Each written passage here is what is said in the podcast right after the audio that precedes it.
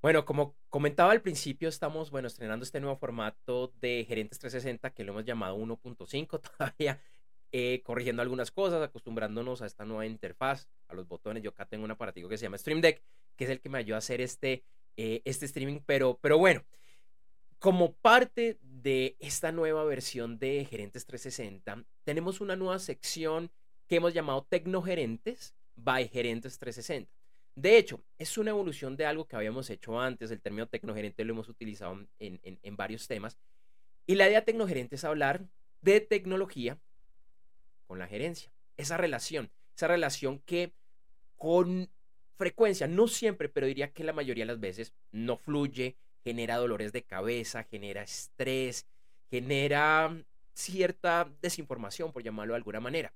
Y en este espacio que lo vamos a tener con, cierta frecuencia, vamos a estar hablando de precisamente temas de tecnología, eh, con lecciones, con elementos que hemos aprendido, eh, en particular de lo que yo llevo haciendo hace muchos años como ingeniero de sistemas, que he trabajado mucho con la alta gerencia, que he realizado consultorías, coaching, mentoring y, mentoring y mucho más. Y también vamos a traer ejemplos, vamos a traer lecciones que hemos tenido. Ocasionalmente con esos ejemplos pues vamos a hacer también críticas siempre de forma respetuosa y de forma constructiva. Hoy vamos a estar hablando no de un ejemplo, eh, sino más bien de cómo las tecnologías empresariales le pueden generar dinero a través de una visión estratégica pues, a, las empresas.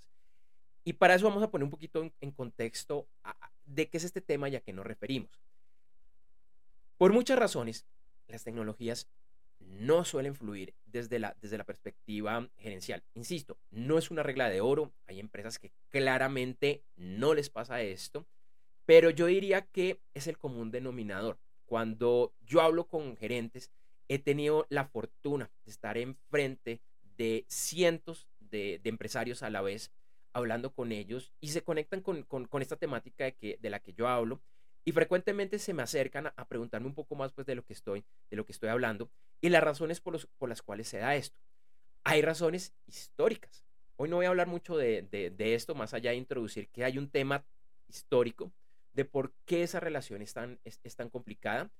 Y también tiene que ver mucho con la, forma como educan a, a, quienes venimos del mundo técnico frente al resto de la humanidad, especialmente quienes están en cargos administrativos.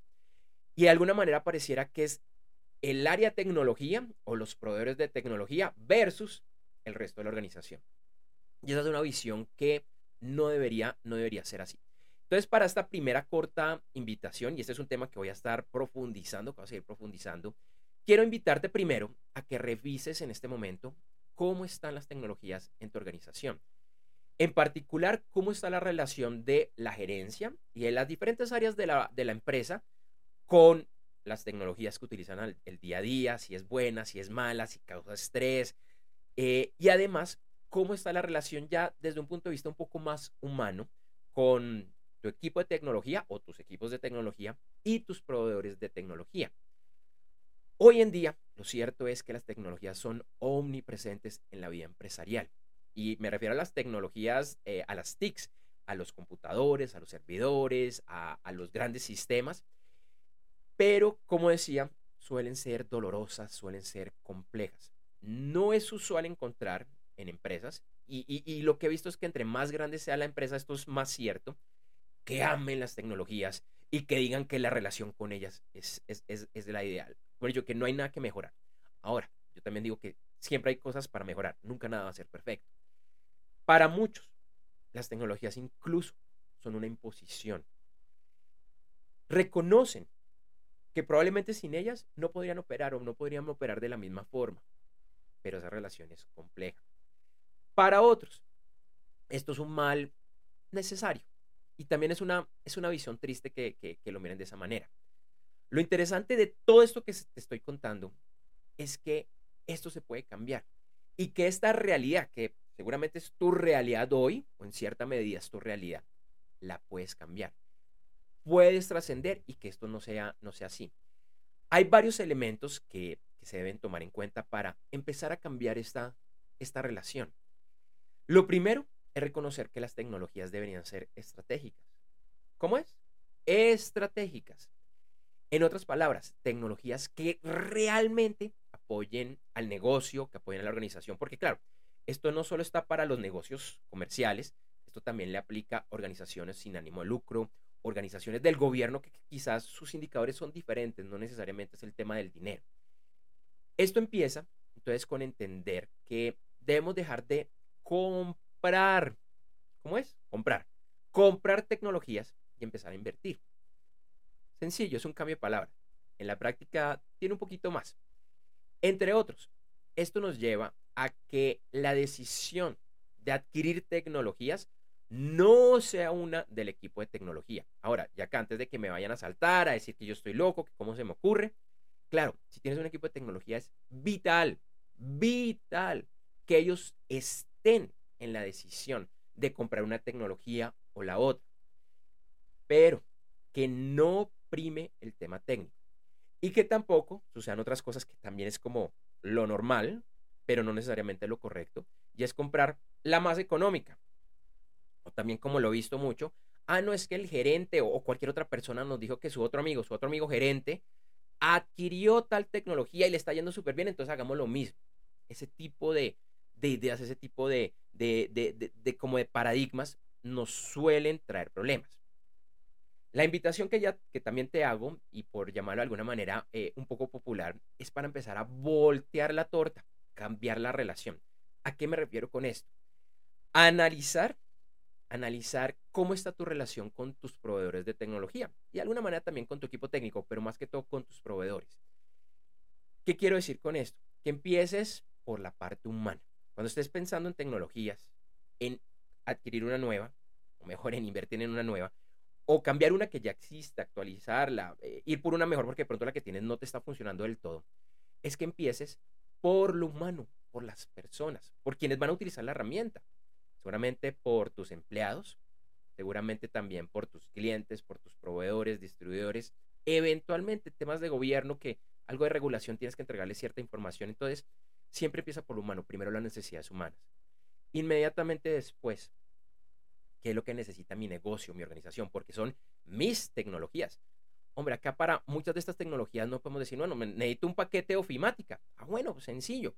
Pues puedo adquirir, por ejemplo, Office, que es el líder, o alguna de muchas otras soluciones, algunas gratis, o, el mundo libre, porque hace la palabra gratis es un poquito engañosa, que las puedes bajar sin pagar y las puedes instalar.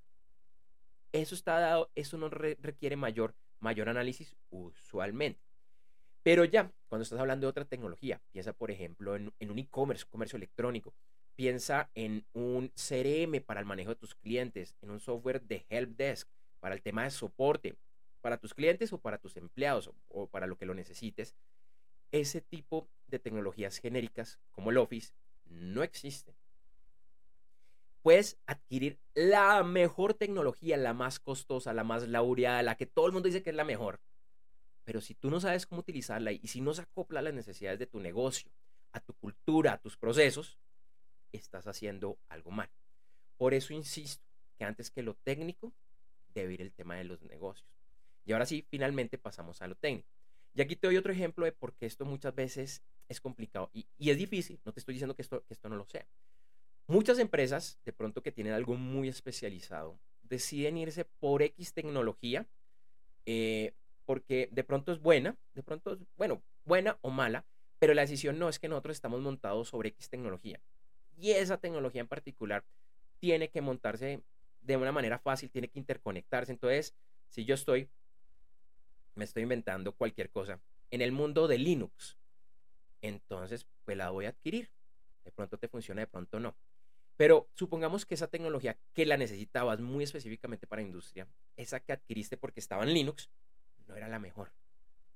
Sacrificaste sacrificaste. Entonces de pronto dijiste técnicamente, financieramente, pues era una buena decisión. Pero con el tiempo te fue afectando el negocio. El negocio no operaba de la misma manera. Entonces, por eso es que te invito a que lo pienses de esta manera, que no es lo que usualmente eh, se hace. Y sé que esta visión, lo que te estoy hablando hoy en día, no es la usual. No es lo que la mayoría de las empresas hacen. Incluso en el pasado diciendo estas cosas, personas, incluso personas que conozco, colegas ingenieros de sistemas, me han dicho que yo, porque digo esto, que, si estoy loco, que así casi no se hacen las cosas. Y yo lo que les digo, mire, esto no, no es un ataque a los ingenieros de sistemas, a los técnicos. Simplemente porque esto es algo que normalmente no nos enseñan a la en las universidades. Algunas ya están empezando a enseñar esto y qué bueno que lo, que lo estén haciendo.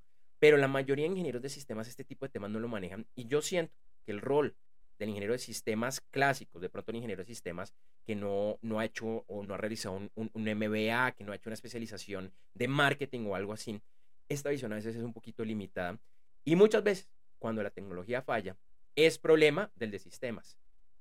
Cuando realmente, de pronto, el problema está más desde el área administrativa, que le dio más responsabilidad de la que necesitaba el área sistemas.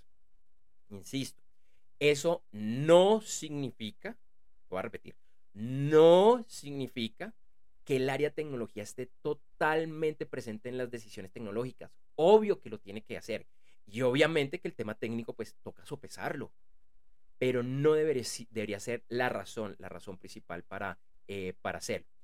De este tipo de temáticas es que te vamos a estar hablando constantemente en este espacio de Tecnogerentes by Gerentes 360.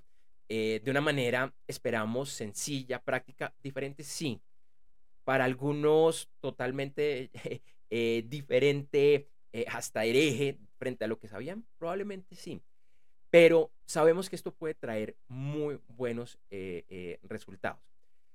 Por el momento, la invitación que te vuelvo a hacer es que analices cómo está tu empresa, qué está haciendo, cómo está el tema de tecnología, cómo está la relación humana primero, con proveedores, con tu equipo de tecnología. Piénsalo cómo, cómo está. Yo un ejemplo sencillito que, que, lo digo, con un poquito de malicia a veces me río, pero digo, esto es algo demasiado humano, demasiado humano. Como consultor, normalmente mi cliente es la gerencia. Le hablo de este tipo de, de temas. Pero obviamente que toca incluir las áreas de, de, tecnología, como te decía. Y me ha pasado en varias empresas de tamaño mm, pequeño, mediano, hacia arriba, que tienen aunque sea uno o dos técnicos trabajando, usualmente son equipos mucho más grandes. Y cuando voy a visitarlos la primera vez, la experiencia me dice, bueno, ¿dónde está el equipo de sistemas? Y es rara, sí he fallado, pero normalmente o están en el altillo, si es una casa, o incluso una de los encontré debajo de una escalera en una casa muy vieja, o están por allá en un sótano y tú comparas las oficinas de ellos, y pueden ser buenas oficinas, pero las comparas, por ejemplo, con las del equipo eh, de marketing o, lógicamente el de la gerencia, y son muy diferentes.